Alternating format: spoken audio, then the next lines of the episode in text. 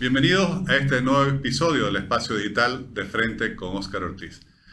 Vamos a conversar con una de las personas que mejor conoce, estudia y analiza la realidad nacional. Me refiero a don Carlos Toranzo, quien es economista por la Universidad Nacional Autónoma de México, también tiene una maestría en economía, ha sido durante 26 años el director de estudio en las áreas económica y política de la Fundación Friedrich Ebert en Bolivia, autor de numerosos libros, profesor universitario y columnista de Página 7. Ha escrito recientemente un estudio sobre los problemas de la democracia boliviana. Estimado Carlos, le agradezco muchísimo por aceptar esta invitación. Gracias, Oscar. Es siempre grato conversar con usted. Gracias. Quisiera, con relación al ensayo que ha estudiado, si justamente nos pudiera explicar cuáles eh, son las principales conclusiones a las cuales usted llega identificando los problemas que aquejan a nuestra democracia. Como se trata de los problemas de la democracia, bueno, son muchos, muchos, muchos, muchos. Eh, lo más duro es que Bolivia en estos dos siglos no ha logrado construir democracia representativa. No hay una pulsión de la gente a amar la democracia representativa. Más bien la gente es distante de la democracia representativa. Más a la gente le gusta la democracia en las calles, o en lugar de construir democracia representativa, el país ha construido un modelo político que está más cercano a lo corporativo. Hubo un intento de construir democracia representativa durante unos 20 años más o menos, desde el 85 hasta el 2005. Ahí podíamos hablar de, del inicio de la construcción de un sistema de partidos, de una democracia de consensos, a tener una pequeña idea de Estado de Derecho. Pero desde 2006 hasta ahora sabemos que eso se ha perdido en el tiempo.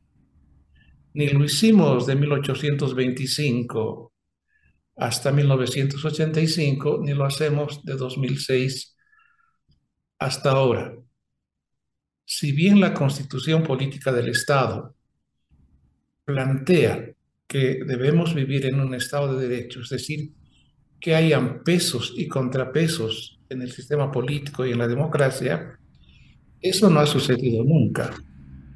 Lo que ha acontecido de larga data es siempre un hiperpresidencialismo muy fuerte y por esa vía el Poder Ejecutivo ha absorbido al Poder Legislativo, al Poder Judicial y también al Poder Electoral.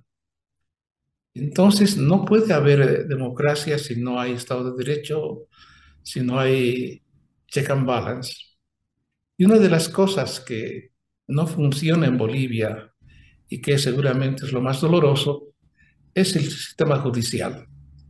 El sistema judicial está manchado por la corrupción, atiende a los poderosos o es un instrumento del poder ejecutivo para reprimir a opositores. Los fiscales son una suerte de policía para reprimir a opositores. No podemos hablar de un poder eh, judicial independiente, menos aún del poder legislativo independiente, y lo peor en estos años tampoco de un poder electoral independiente. El poder electoral, el legislativo o el judicial, dependen de la voluntad del presidente de la República o del Poder Ejecutivo. Ese es un clásico modelo de caudillismo, donde las instituciones no existen. Entonces, debo decir que en estos dos siglos Bolivia no construyó Estado. Lo que hay en Bolivia es más bien una sociedad civil muy fuerte, muy aguerrida, muy levantisca, pero no hay Estado. Y junto a la inexistencia de Estado, no se ha construido institucionalidad. Las instituciones son totalmente débiles. Es débil el Poder Judicial, el poder electoral, el poder legislativo, el Banco Central, el defensor del pueblo, la Contraloría de la República, y tampoco son instituciones fuertes los partidos políticos. Casi nunca hemos tenido partidos políticos fuertes porque en Bolivia lo que prima es más bien el movimientismo. Lo que hizo el MNR durante el 52, lo que hace el MAS ahora. Y el movimientismo tiene su centro en las calles, en lo que se ha denominado política en las calles y no en las instituciones. Si alguien desea lograr alguna reivindicación especial, tiene que pasar por la calle y no por las instituciones.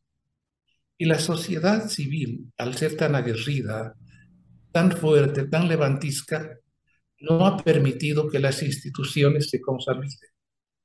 Y la visión de los gobiernos es refundar todo, no darle tiempo a que las instituciones maduren. Cada presidente, cada ministro trata de fundar lo que no hay que refundar, trata de cambiar lo que ha hecho el anterior presidente, el anterior ministro. De esta manera no hay institucionalidad. Y es una democracia que es muy especial. Es una democracia en la cual no hay demócratas. Los bolivianos no son demócratas, no tienden a ser sujetos ciudadanos demócratas, sino tienden más bien al autoritarismo. Están más cerca de los populismos del caudillo. Entonces es extraño que tengamos una democracia sin demócratas y una democracia en la cual las mujeres no tienen cabida.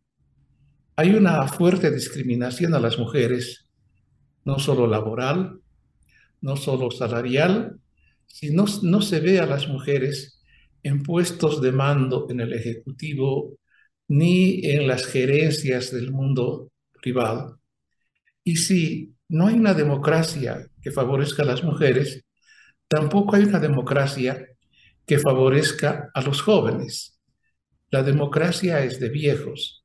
Los partidos políticos les dan cabida a los jóvenes para pintar paredes, para hacer propaganda electoral, pero no para que sean ellos sujetos que opten a cargos de elección popular. Los cargos de elección popular están básicamente del lado de la gente adulta, y si hay esa discriminación contra la mujer, contra los jóvenes, también la hay contra los campesinos y los indígenas. Claro que han habido avances desde el Congreso Indigenal del 45, la Revolución del 52 o el propio proceso de cambio, pero en general hay una mirada de discriminación hacia indígenas y campesinos. Y lo más doloroso es que sectores mestizos populares son quienes discriminan con más insistencia, con más fuerza a indígenas y campesinos. En esta democracia podríamos decir, no tiene cabida la ciudadanía. No es una democracia de ciudadanos, es una democracia de corporativismos. Hubo las grandes corporaciones en el siglo XIX, en el siglo XX, donde dominaban básicamente los mineros, los propietarios de la minería. Pero el corporativismo lo elevó a una estatura mucho más alta el MNR, que vivió con el corporativismo de campesinos, obreros, de la Federación Sindical de Trabajadores Mineros de Bolivia, de la COP, y el corporativismo se ha ido a un grado máximo con el MAS. El gobierno del MAS ha hecho un corporativismo perfecto, diríamos. Usted puede ver en el Parlamento la representación de indígenas, de campesinos, de choferes, de contrabandistas, de chuteros. Es una lógica corporativa donde no existe el interés general, existen solamente intereses particulares, intereses individuales. No hay una visión de país porque hay una visión solo de corporativismos. Y en este tipo de democracia, lo que nosotros vemos constantemente es que no hay libertad de prensa, no hay libertad de pensamiento, a la prensa independiente se la reprime, se la cierra, o el Estado coopta los medios de comunicación, o a los pocos medios de prensa independientes que existen, se les corta el avisaje para tratar de anularlos. Entonces estamos pues, Adelante. Eso quería preguntarle, y lo estaba explicando usted muy bien, porque a veces cuando hablamos de ciudadanía o democracia ciudadana, nos parece algo, no sé, muy conceptual, muy teórico. Si usted le, le pudiera explicar a la gente justamente en qué consiste una democracia de ciudadanos y por así decir, qué es lo que sufrimos los bolivianos por este corporativismo que asfixia al ciudadano. Si una democracia de ciudadanos es la que no está fundada en los corporativismos, en las minorías eficaces. El ciudadano es aquel sujeto que tiene derechos y tiene obligaciones. Pero en Bolivia, desde la constitución del 38 y más todavía del 2009, lo que tenemos es una ciudadanía, entre comillas, donde únicamente hay derechos para los ciudadanos, pero no hay obligaciones. Eso obviamente atenta contra el desarrollo de una democracia sana. El ciudadano debe votar en libertad, pero en Bolivia no vota en libertad porque se lo somete al autoritarismo de su sindicato, de su junta vecinal, de su organización campesina, de su corporación. No hay un voto libre, sino está dominado por las corporaciones. Y cada corporación lo que busca es su interés particular. En cambio, el ciudadano tendría y podría mirar hacia arriba, mirar estratégicamente el interés general de todos, conciliando el interés de Oriente y Occidente, el interés de clases medias, de clases empresariales, de sectores indígenas, pero eso que podría ser la ciudadanía no existe en Bolivia. No hay ciudadano desde la perspectiva de un sujeto independiente para decidir. El sujeto está compelido a hacer lo que dice su corporación, lo que dice su sindicato, su junta vecinal, o en última instancia está compelido a hacer lo que dice el caudillo. Porque el caudillo se podría concluir que esa falta de democracia ciudadana entonces atenta contra la libertad de las personas, las libertades individuales. Por supuesto, el sujeto no es libre de emitir su pensamiento de manera libre porque si, somete, habla con libertad dentro del sindicato, se lo somete a multas.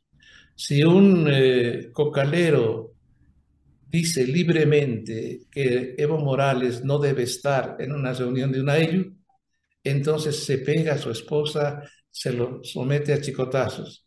Si un indígena se le ocurre decir que sería bueno hablar de democracia y que haya renovación de liderazgos, se lo chicotea. No hay libertad de expresión, no hay libertad de pensamiento. Se trata de tener un pensamiento único que es el pensamiento del poder. Y desde la perspectiva de la libertad de prensa, cuando estos poderes omnímodos cooptan a casi todos los medios de comunicación, es difícil que haya una libertad de prensa. Y cuando a los medios independientes se les corta el avisaje o se les manda constantemente a la renta o se los somete a juicios, podemos decir que la libertad de prensa no existe. Y las libertades democráticas fundamentales son esas, la libertad de prensa, la libertad de expresión, la libertad de pensamiento. Eso no existe en Bolivia. Y no existe cuando los corporativismos son más fuertes y los gobiernos tienen este tono populista que, en cuyo eje está la presencia de, las corporaciones y de los corporativismos. Y ese estado débil que usted mencionaba por la carencia de instituciones justamente es el que después eh, no solo no garantiza estas libertades, sino en muchos casos atropella los derechos ciudadanos. El Poder Judicial que debiese atender al ciudadano, que debiese proteger al ciudadano, no lo hace. Protege solo al poderoso o protege a quien está en el poder de turno.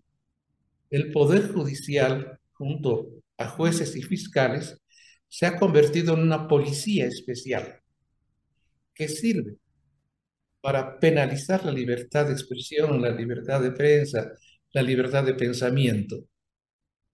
Hoy la represión viene por la vía judicial, es lo que llamamos la judicialización de la política.